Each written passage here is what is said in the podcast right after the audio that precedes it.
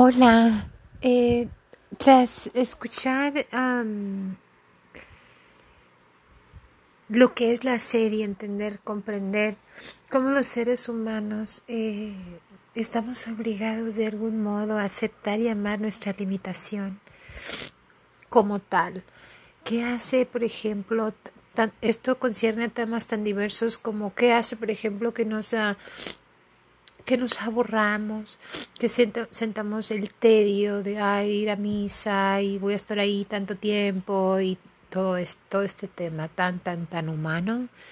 Ah, el, el, el, padre Carlos Pío del Inmaculado Corazón lo aborda de un modo tan específico, tan grandilocuente, tan congruente, tan, tan sobre todo tan directo en comprensión hacia, para nosotros y, y sobre la naturaleza humana, de un modo pues misericordioso, ah, piadoso también. Entonces es muy lindo. Eh, saber comprender lo que nos sucede cuando, cuando estamos intentando realmente vivir nuestra fe en honestidad o con honestidad. Entonces, eh, esto este trata sobre qué es la sedia y, qué elementos componen la sedia. Ah, y nada, eso los dejo con la reflexión y un abrazo.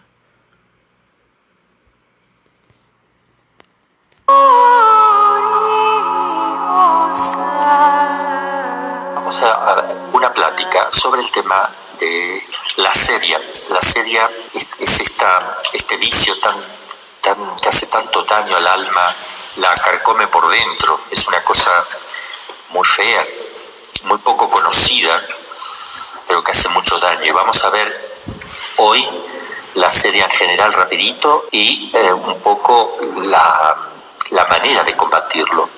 Y, mañana, y mañana a la misma hora vamos a ver la sedia en la vida religiosa y sacerdotal, ¿eh? que cuáles son los peligros. Entonces, la sedia no se explica por causas exclusivamente psicológicas. Yo voy a tomar del padre de Jorge, eh, que escribe mucho sobre este tema, un jesuita que tiene como 80 años ya. La serie entonces no se explica por causas exclusivamente psicológicas. Él asegura que es un fenómeno diabólico, digamos, ya, toca, porque es la maldad máxima, es, es un pecado del espíritu muy feo. Y justamente en los evangelios aparece algo. Si el Espíritu aparece en los evangelios, el Espíritu Santo como el agente de la fe y de la comunión con Jesús, con el Padre y el Espíritu Santo, el espíritu impuro, el demonio, se presenta al revés como operando exactamente al contrario. Impide la comunión, rompe la comunión, rompe esa sociabilidad que el ser humano tiene desde el punto de vista natural y sobrenatural. La indiferencia, el miedo, la ciencia pero sin caridad, conocimiento sin amor, ciencia sin caridad. Hay dos escenas evangélicas donde queda de manifiesto la sedia en el demonio. ¿eh? Y, con eso eh, podemos ver un poquito cómo es la sedia también en nosotros. Eh, son dos pasajes. Al comienzo del Evangelio de San Marcos, el demonio de la sinagoga de Cafarnaúm, de Marcos 1, 21 al 28. Y también la otra escena, el demonio de, de Gerasa, los endemoniados de Gerasa, Marcos 5, 1, 20. Lo que gritan los demonios en ambas ocasiones constituye un retrato espiritual del mal espíritu, lo que, es el mal espíritu, que nos permite conocerlo como un espíritu de asedia, es decir, que se opone a la comunión, declarando malo lo que es bueno, bueno lo que es malo, y conoce a Jesús pero no lo ama. Son las tres características. Rompe la comunión, llama bueno a lo malo, malo a lo bueno, y conoce pero no ama. El Evangelio llama a estos demonios espíritus impuros, los define más por, su acción que por su naturaleza, pero lo que los define es que obran lo contrario del Espíritu Santo. Impiden entrar en comunión con Jesús por la fe, lo apartan de Él como algo extraño. Lo primero que hacen es decir, ¿qué hay de común entre tú y yo? Entre nosotros y tú, Jesús de Nazaret. O sea, no, hay, no, no, no, no quieren la comunión, no hay nada en común. Y eso se ve reflejado en, muchas veces en algunas expresiones entre los hombres también. Cuando se dice, ¿qué tiene que ver la fe con la vida? La ruptura, fe y vida. ¿Qué tiene que ver la fe? con la vida que llevas. O sea, como se puede, si pudieran llevarse las dos. Hay un divorcio entre la iglesia y la sociedad. Dios no me oye, me aburro, me aburro en misa, en la oración. Es decir, que Dios se presenta como algo ajeno a la vida como algo extraño. y acá pone un ejemplo el padre Jorge de lo que le pasó a él en clase, lo voy a leer, el director de un colegio secundario de religiosas me aconsejaba tratar en las clases de religión solamente temas que interesen, entre comillas, a los alumnos. Por ejemplo, relaciones prematrimoniales, la amistad, la justicia en el mundo. Hablar de Cristo le resultaría pesado y la religiosa que había tratado de enseñar antes que yo había entrado en crisis de fe por el desinterés y la agresividad de los alumnos hacia la enseñanza de la fe. Y eso, fíjense que parecen una, eh, que lo están diciendo bajo razón de bien. ¿eh? No, háblale de las cosas que le interesen a los jóvenes, relaciones, que son cosas buenas, relaciones prematrimoniales, este, cosas que, eh, que otras eran las, la, la, amistad, la importancia, la importancia de la amistad, pero no le hable de la fe porque se aburre qué bárbaro, ¿qué le va a? ¿Y el otro para qué sirve? No se sostiene solo, no se sostiene. Si uno le dice a un joven no a las relaciones prematrimoniales, ¿cómo lo sostienes? A ver, ¿cómo lo fundamentas? Y te hace daño, no importa, que haga, después me sano. A ver, ¿qué le digo? ¿Qué le digo si le saco la fe? Toca hablarle de la fe, de la vida eterna. Toca hablarle de la sangre de Cristo, del amor a Cristo, del amor de Dios también. O sea, tiene que sostenerse más arriba que, que en el plano puramente humano. Entonces sigue, en los primeros días de clase, cuando yo empecé a dar clase, se levantó un joven hablando en plural, como si fuera el representante de todos, como hacen los demonios. ¿Qué tenemos que ver nosotros? Habla uno para todos los demonios. Eh, Jesús de Nazaret, ¿qué tenemos que ver nosotros contigo?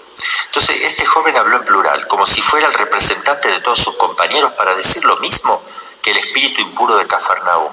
¿Qué tiene que ver todo esto con nosotros cuando les querían hablar de la fe? Esto ya la serie, es algo feo que está dentro, que no acepta, no acepta las cosas de Dios. Le produce tedio, le produce algo feo adentro. No, no, no queremos eso. Es lo que se opone a la, porque se opone a lo carnal. No, no, no, la carne no quiere aceptar eso. Quiere aceptar lo agradable, lo bello, lo simpático, lo que te da prestigio, lo que te da popularidad, lo que te hace ver, lo que te hace sentir bonito, lindo, pero no, no aquello que verdaderamente es espiritual, porque te obliga a vivir del espíritu, y el espíritu no lo quiere, el asedioso rechaza todo lo que pueda hacer un bien del espíritu para los demás y para sí mismo. Otra de las cosas que también la sedia pone en una persona como que te hacen daño. Los demonios decían, ha venido a destruirnos. Ay, pobrecitos. fíjese, eh, hijo de Dios, ¿qué vienes a destruirnos? Lo presentan como malo, el malo de la película es Jesús. Eso también, el asedioso. Miren, hay cosas, yo, hay cosas que hay que tener mucho cuidado. A veces en las comunidades, en la vida sacerdotal, en la fraternidad sacerdotal, en los seminarios, por ahí hay un joven o una joven que, está tomando en serio la vida espiritual y están los que ya llevan algunos años que ah, le hacen un gesto así como, y el otro lo percibe como, ah, nosotros vivíamos así, mira, eso no te va a durar ni dos, ni dos meses. Lo destruyen, eso es asedia, no le deja, o, o, o quiere rezar, ah, ahí está el piadoso. ¿eh? No lo soportan, los demás arriba no lo soportan, porque ellos no lo viven y lo desprecian. Y les molesta que otros abracen eso, les molesta. Es asedia, es un pecado gravísimo. Y destruye las comunidades, porque cuando uno quiere volar le cortan las alas, tiene que arrastrarse como ellos. Esto es muy grave, muy grave. Siempre hay que alentar a los demás. Cuando uno ve que una persona está rezando y reza el rosario, qué lindo, qué bueno, ¿sabes? La importancia del rosario. ¿Alentarlo? ¿Cómo le vas a hacer una cara, un gesto? moviste tu cara, te sonreíste así un poquito y lo mataste. Lo mataste porque el otro se avergonzó. Bueno, no hay que avergonzarse, pero bueno, va a pasar. Porque no está preparado para otra cosa, no está preparado para, para ser humillado de esa manera. Y, va a aflojar. Y, va a ver a los más grandes como muy inteligentes, ¿ven? Un conocimiento sin amor. Muy inteligentes, saben toda la teología ellos y tienen toda la experiencia. Son los, gran, los grandes monjes los grandes, el sacerdote mayor. Entonces hay que tener muchísimo cuidado de no escandalizar a los pequeños en el orden del espíritu, la parte espiritual. Esto es la seria. Le tienen miedo a Dios, lo declaran malo, malo, temible, destructor. La iglesia te destruye, la iglesia es mala porque prohíbe el aborto, la iglesia es mala porque prohíbe el divorcio, ¿eh? prohíbe la homosexualidad, prohíbe todo. La iglesia te pone leyes, ya, basta iglesia. La ven como enemiga, la ven mala, porque ellos no lo pueden soportar y mueven a los demás a que tampoco lo acepten. Porque si ven que los demás lo aceptan, le produce ese rechazo, se le produce hacia los que quieren aceptar también eso. Esa es la serie. Es algo espiritual, que es como la envidia, pero más profundo, es más espiritual. Está relacionado más con la parte del espíritu. No es envidia por cosas materiales, por cuestiones humanas. Esto es la envidia llevada al plano del espíritu, por cuestiones espirituales que, es distinto. Y te critican con todo, la iglesia es mala, los eslogan, ¿no?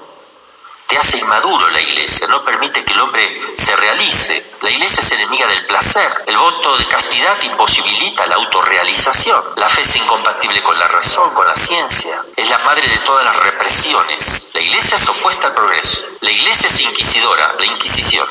Las cruzadas, Galileo Galilei, y pedimos perdón. La iglesia tiene que recuperar la imaginación, tiene que ayornarse, tiene que ser como el mundo, porque el mundo ya no la está aceptando. Ah, sí, una nueva. ¿Quién dijo que el mundo te tiene que, que, la iglesia tiene que ser aceptada por el mundo? Jesús dijo al revés. El mundo te odiaría, te odiará a causa de mí. Esa es la iglesia. Y dicen, no, la iglesia tiene que adaptarse porque el mundo ya no te acepta. Oh, qué grave. Ah, no te acepta, tienes razón. Tenés que estar a la altura del mundo, que el mundo te, te acepte, porque se te van a ir todos bajo razón de bien. Hay un gravísimo. La iglesia siempre tiene que defender los principios que Cristo le ha depositado en su seno para que sea custodiado y que sea presentado tal cual es. Es el mundo que debe, es la gente del mundo que debe acomodarse a Cristo dejar el mundo e ir a Cristo. No, no, aguar el vino del amor, aguarlo para que el mundo te lo acepte. No, porque es mala la iglesia, es agresiva la iglesia. Por eso la destruimos, la perseguimos y quemamos sus imágenes. Es un conocimiento también los que tienen los demonios de Dios sin caridad. Sabemos quién eres, el santo de Dios. Jesús, hijo del Altísimo. ¿Cómo saben, eh? ¿Cómo saben? Pero no aman. Los demonios creen pero tiemblan dice Santiago, el apóstol Santiago. Los demonios creen, pero tiemblan, no tienen amor. ¿Cómo exorcizar este que se mete en nosotros? La caridad perfecta.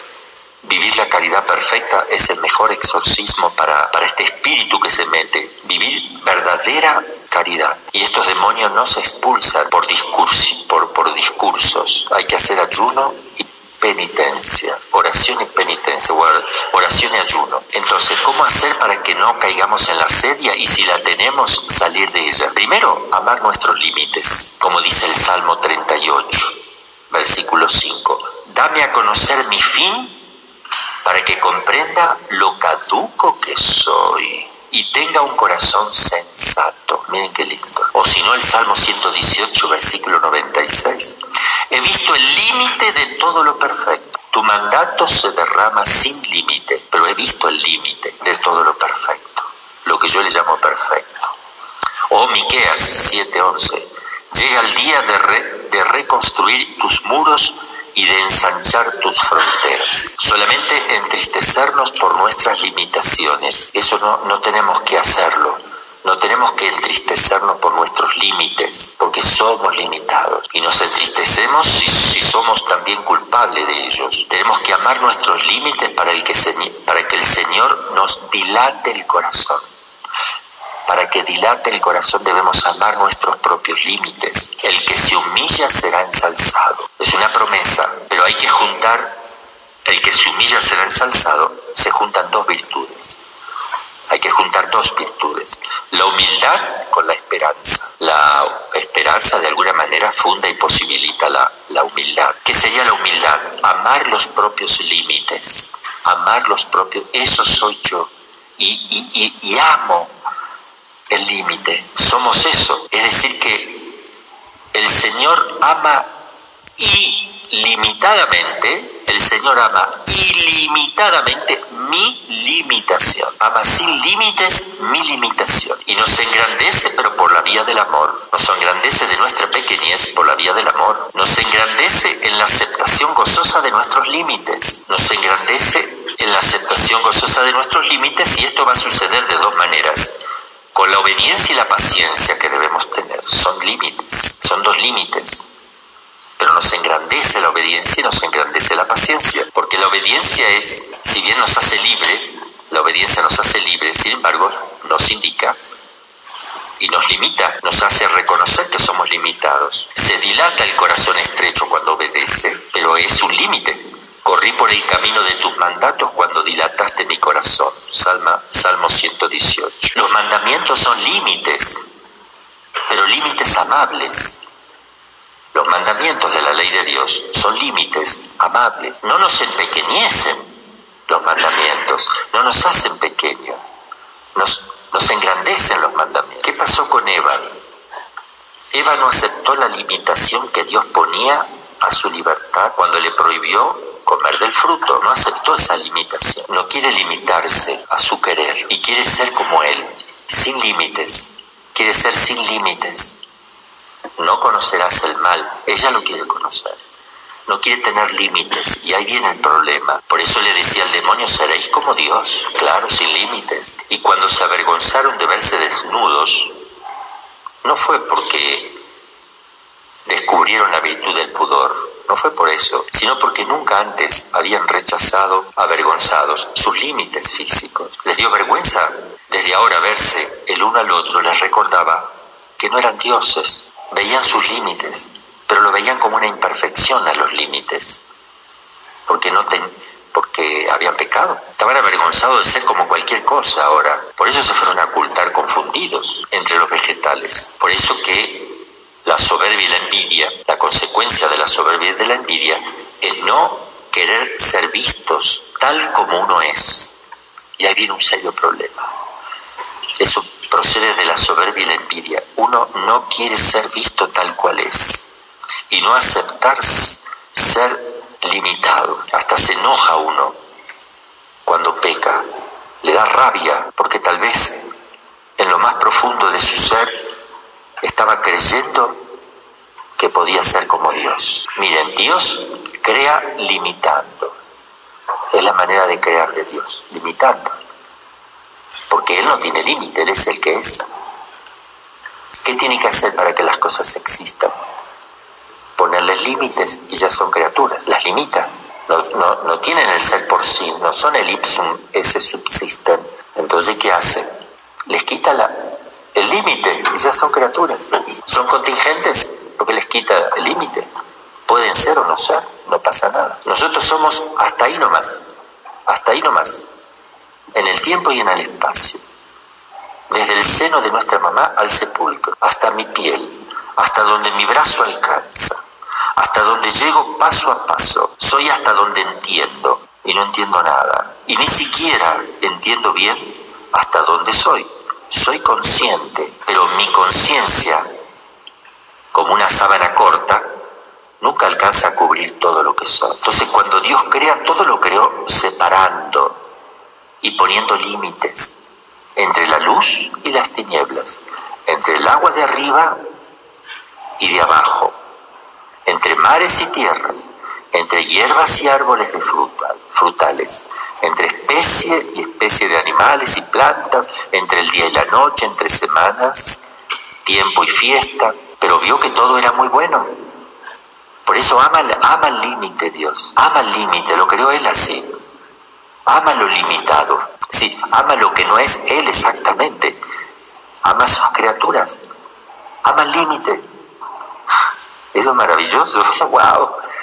Ama el límite, claro, no en él que no lo tiene. ¿Y por qué tú no lo aceptas al límite? ¿Por qué te pones mal? Si él lo ama, si tú aceptas el límite como Dios lo acepta y lo amas como él lo ama, ya no son dos, son una sola cosa. Ya estás, ya estás enamoradísimo de Dios y estás haciendo su voluntad y lo vas a entender y vas a entender quién eres tú y quién es Él. porque eso es la humildad. Hay personas que en la vida espiritual no toleran una imperfección y viven atormentados día y noche creyendo que se van a condenar o que una cosa es la imperfección, una cosa es el pecado, cuidado, ¿eh? que no hay que pecar a, costa de la vida. Otra cosa es que te reconozcas pecador. Otra cosa es que si de hecho caes, sepas llorar tus pecados, reconociendo tus límites y la bondad de Dios, sin desesperarte, sin llenarte de rabia y sin abandonar lo que habías comenzado. Eso es. Dios ama los límites de sus criaturas. Es decir, la amasa con límites. Y nos preguntamos, ¿no reside acaso la forma en los límites de los cuerpos? Cuando uno hace una estatua de, supongamos, de, de yeso o de madera, ¿qué está haciendo? Está limitando la madera que tenía. No por eso deja de ser feo. Es bueno para para ella que yo estoy haciendo, limitarle la materia. Está limitado en el contorno que yo hago, en la forma que yo hago lo limito. Y lo amo, amo así, amo. Yo también amo las cosas limitadas, pero cuando me toca reconocerla a mí, ahí viene el problema. La belleza está en la forma, sin embargo es limitada. La belleza está en los límites también, y que ellos son, y, y justamente son bellas porque son limitadas y hermosas. Si yo agarro una madera entera sin tocarla, sin haberla limitado, por decir así, pero cuando yo defino sus límites, la embellezco. Algo es analógico, ¿verdad? Con respecto a Dios. Entonces, cuando Dios crea las cosas, las mira, la mirada de Dios, las aprecia como obra suya y declara ser buenos. Y vio Dios que era bueno. Entonces, es bueno el límite. En la criatura, en Dios sería horripilante, imposible y horripilante, espantoso y monstruoso. Como también sería en la criatura lo ilimitado sería espantoso, horrible. Por eso tenemos que amar la muerte, que es el límite último. San Francisco le llamó la hermana muerte. Es un límite que el Señor dilata con sus promesas de vida eterna.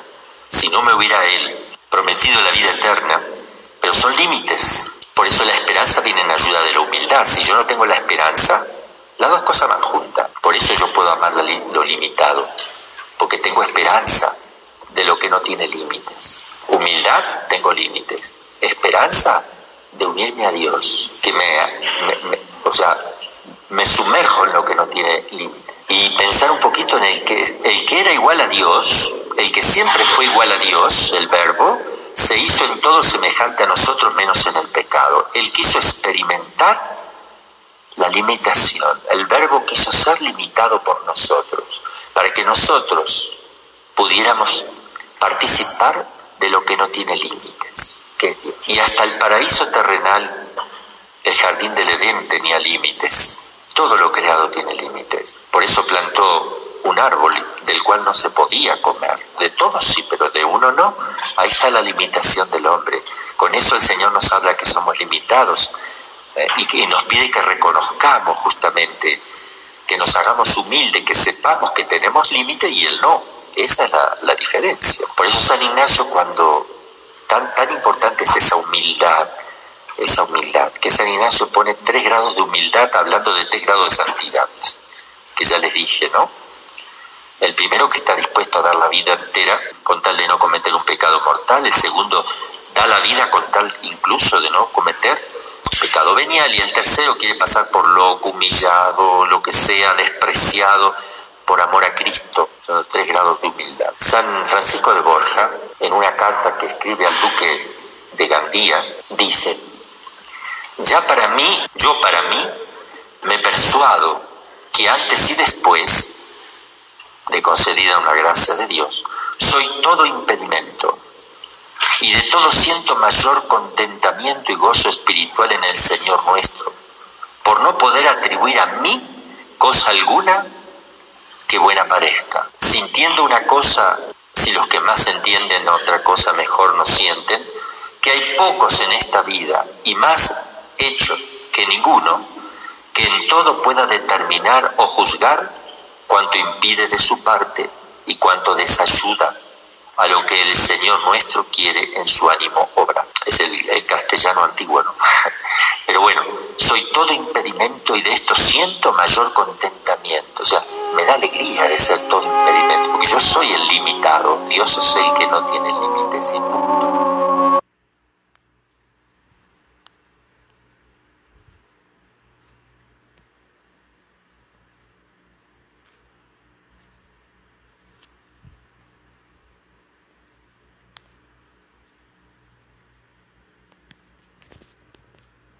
Listo. Bueno, nos quedamos con esta hermosa reflexión meditativa de que Dios nos ama por ser limitados y que con esperanza y humildad esas limitaciones eh, pueden ser ofrecidas para honor y gloria del Señor. Así es que luchemos contra la sedia, eh, no dejemos que ese vicio nos, nos perturbe, nos preocupe y este y enfoquemos como nos asegura el sacerdote. Enfoquemos nuestro nuestra limitación con amabilidad hacia el Señor. Un abrazo que Dios los bendiga. Gracias